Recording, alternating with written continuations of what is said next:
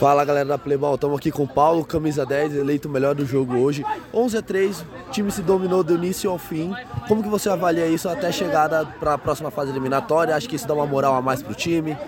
Ah, dá sim, né? A gente é, com o time faltando gente, né? E a gente tem uns time amigo nosso que a gente trouxe alguns jogadores. Então a gente tá, essa primeira fase a gente está jogando para valer, mas também é o momento da gente todo mundo se conhecer mais, se entrosar. Então a gente está com esses desafios de quando vem muita gente também conseguir todo mundo jogar para a gente chegar no mata-mata pronto, né? É a famosa união sinistra?